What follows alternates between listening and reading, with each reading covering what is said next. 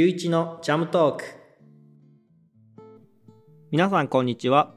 この番組はゆういちの代表佐川ゆういちが食を通して今ワクワクすることアイデアや発見作っているもののその先のストーリーを瓶の中にぎゅうぎゅうに詰め込んだジャムのようにトークしコミュニケーションしていく番組です。第2回ジャムトークのテーマはゆういちと佐川ゆういちとは。はい。まあ第2回なのでゆういちって誰みたいな人ももしかしたら聞いてくれてるかどうかわかんないしまあきっとゆういちを知ってるからこの番組にたどり着いてる人たちがたくさんいるかなと。たくさんいてほしいんですけどまだまだ今からなのでまあ多少なりとも自己紹介をしておこうかなと思っております。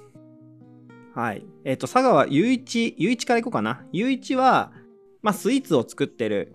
ブランドとしての認知が、ま、多いかなと思うんですけど、えっと、広島を拠点に原爆ドームの近くに東海地という場所があるんですけどそこでお店があります。でそこで、えっと、スイーツとかあとまあジャムがメインですね。2層のジャムトイジャムというジャムをメインに作ってる、まあ、ブランドなんですけど、まあ、それをもともと立ち上げて運営してるのがあの僕佐川雄一と言います。もともとはですねえっとパティシエ業。ケーキ屋さんで働いたりとかホテルで働いたりとかデザートレストランで働いたりとかという経緯を経て、えー、と26歳の時に、えー、と自分のブランドを立ち上げて今やっと10年経って11年目かなっていうところですかね。で立ち上げたきっかけはちょうど今年最近11年を迎えた、えー、と3.11の東日本大震災をきっかけと言ってもいいかなというぐらいの大事なきっかけをいただいた、まあ、自分の中ではいただいたなと思う震災だったんですけどその時、えっと、東京で働いてました。東京の銀座のデザートレストランで働いてたんですけどそこでまあ震災があってでまあその時にまあ東京での風景とか、まあ、なんかこうメディアの流れる情報とか、まあ、いろんなものを目の当たりにしてまあ、なんか自分ができることって本当は何なのかなとかこれからどうしていくのかなっていうのを、ま、考えるきっかけになってでそれであの、まあ、実際はうちの家族や友人とか、まあ、お世話になった人たちに広島に戻ってきなさいと、まあ、言ってもらえて、まあ、その時に広島に帰る決意をして帰ってきて立ち上げたのがもともとゆういちという名前じゃなくてモバイルスイーツゆういちという名前で最初立ち上げて実はモバイルスイーツっていう名前が最初についてたんですけどまあ呼び戻されたところがあの北広島町という広島県の中でも県北に位置するもう本当にあの自然豊かな田舎本当に山と田んぼとおじいちゃんおばあちゃんしかいないって言ったらちょっと失礼なんですけどまあ日本の中でもどんどん人口が減少しているような地域に、まあ、実家があるんですけどそこで、まあ、戻ってきなさいと言ってくれた親がいてでそこで、まあ、立ち上げたのが最初のきっかけなんですけど、まあ、実際そんな場所で立ち上げるとなると、まあ、そこでじゃあ何するってなった時に、まあ、うちの母親に言われたのがお菓子を作ったらいいんじゃないのって言ってもらったんですね。なんかこうみんな待ってるからって言ってくれたんですよ。それがきっかけで、まあね、それまで自分もお菓子を作る仕事をメインにメインというかもうパティシエとしてやってたので、まあ、そこで始めるきっかけをもらってでまあたまたまうちの父親が建築業をしてるのでそれであの本当30年作りかけの家があるんですけどそこの軒下に一番最初の工房を作ってくれてあのそこでスタートすることができたんですけど、まあ、実際はえっと、場所販売する場所がなくてなくてというかまあ近くに道の駅とかがあったので初めはそこであの商品を売り始めたのがきっかけです。で実は今はまあジャムがメインにいろんなところで見かけるねって言ってもらえるんですけどその時一番最初に作り始めたのは実はロールケーキとプリンだったんですけどそれをあの道の駅の本当に何センチかな50センチぐらいの幅の棚をもらってそこであのプリンとロールケーキ地元の卵とかを使ったあの商品を作り始めて、まあ、実際なんでそれを作ろうかと思ったのかというと実際そのやっぱりこう市内に出てくるまで広島市内に出てくるまでに1時間ぐらいかかっちゃうわけですよ車で。そういうところにある町なのでなかなかこう、まあ、本当にこう市内とかだと美味しいケーキ屋さんとかデパートの地下に行けばいろんなスイーツ食べれたりとかするんですけど、まあ、なかなか手元で手手短違うな手近で入るお菓子っていうのがなかなかなかったので道の駅とかでそういうのが買えるようにまあなんか自分ができたらいいなと思って最初作り始めたのがきっかけでその時もあのいろんな人たちに手に取っていただいてあの地元でもなんか話題になったというかロールくんって呼ばれるぐらいに ロールケーキの人みたいになっててですごい可愛がってもらって地元のお祭りとかいろんなものに出させてもらったりとかしてちょっとずつあの無店舗型だけど道の駅で販売するみたいなスタイルがあのでき始めたのが最初のきっかけで。でそれとはちょっと違う顔というか違うスタイルで同時進行で始めたのが表現をする誰か作家さんとかクリエイターの人と関わりながら自分ができるものって何だろうっていうのを探していけたらいいなと思って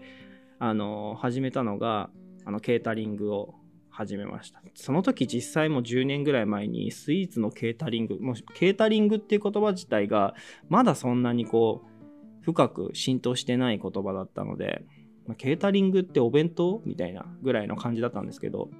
そこであの始めたのがきっかけででたまたま出会ったあの陶芸家の友達がいてその友達と本当に10時間ぐらいずっと喋っててでその時にあの自分がやってるあのギャラリーのオーナーさん紹介してあげるよみたいな話になってですごく行動力があったので本当にその翌日ぐらいのレベルでそのオーナーさんにいきなり会いに行ってもういろんな話をさせてもらって自分が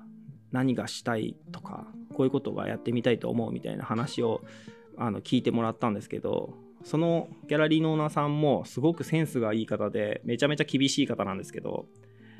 でもやっぱりあのー、持たれてる空間もすごい素敵な場所があるんですけどそこで話を聞いてもらう中であなた何かしてみなさいよっていうきっかけをもらったのがケータリングの最初で。で何かって何しようみたいなことを思ったのが、まあ、大最初初めてケータリングする時は本当にそれぐらいのレベルで自分が何できるか分かんないけど何かしてみなさいって言われた。でも何かしたいし何したらいいか分かんないしみたいなところで会期中にあの、まあ、デザートを作るっていう仕事をもらったんですけどそれはガラスの作家さんのと作品展だったかなそれであのカフェのデザートとして何かそれを作ってみたらみたいな形であのお話をいただいてそれで作り始めたのがケータリングのきっかけです。まあ、実は何でこの話したかというとこれがどうつながっていったかというと自分がまあ今この仕事自分のブランドを始めて10年経ってるんですけど今は本当にデパートにも入らせてもらったり関東とかもあの本当デパートとかいろんなプロデュースの仕事とかもさせてもらう顔が実はあの道の駅からのスタートの顔で本当に道の駅の棚田舎の道の駅の50センチぐらいの棚で作り始めたロールケーキのパターンが今はデパートで本当に広島でも有名なデパートとか東京も有名なデパートとかでポップアップさせてもらったり常設もらったりする形が、まあ、ロールケーキではないけどそこまでいけるもともと無店舗だった時の動きが、まあ、デパートまで行く形が今ちょっとずつ育ってきてで、まあ、ケータリングとかでさせてもらってたギャラリーで表現をしてみなさいって言ってもらったことが今はウェディングの仕事だったりとか何かコンセプトをブランディングしてあのプロデュースして形にするっていう仕事につながったりとかっていう風に育っている。で最初のきっかけは本当にちっちゃくて311がきっかけだったので実際どうしていいか分かんない。お店も作りたいと思って帰ってきてないし自分が何ができるかとかも分からないまま帰ってきた中でそれがちょっとずつやっぱいろんな出会いもあって育ってでまあ10年はかかったけどまだまだ今からだけどなんかそういう風にあのどんどん大きくいろんな人たちに知られる存在になってよく見るよねあの2層のジャムって言ってもらえるような形で動いています。まあ、長くなったんですけど U1 の始まりは実は無店舗でしかも道の駅がスタートでそこからいろんなものが始まってるというのを今日はお話ししましたなのでこのジャムトークっていう動きも今まだ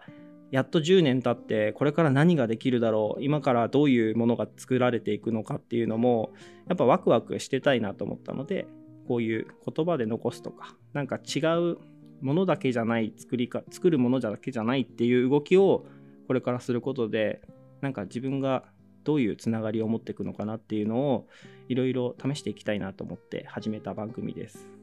はい、なのでどんどんゲストとかも呼んでいろんな話とか自分がこう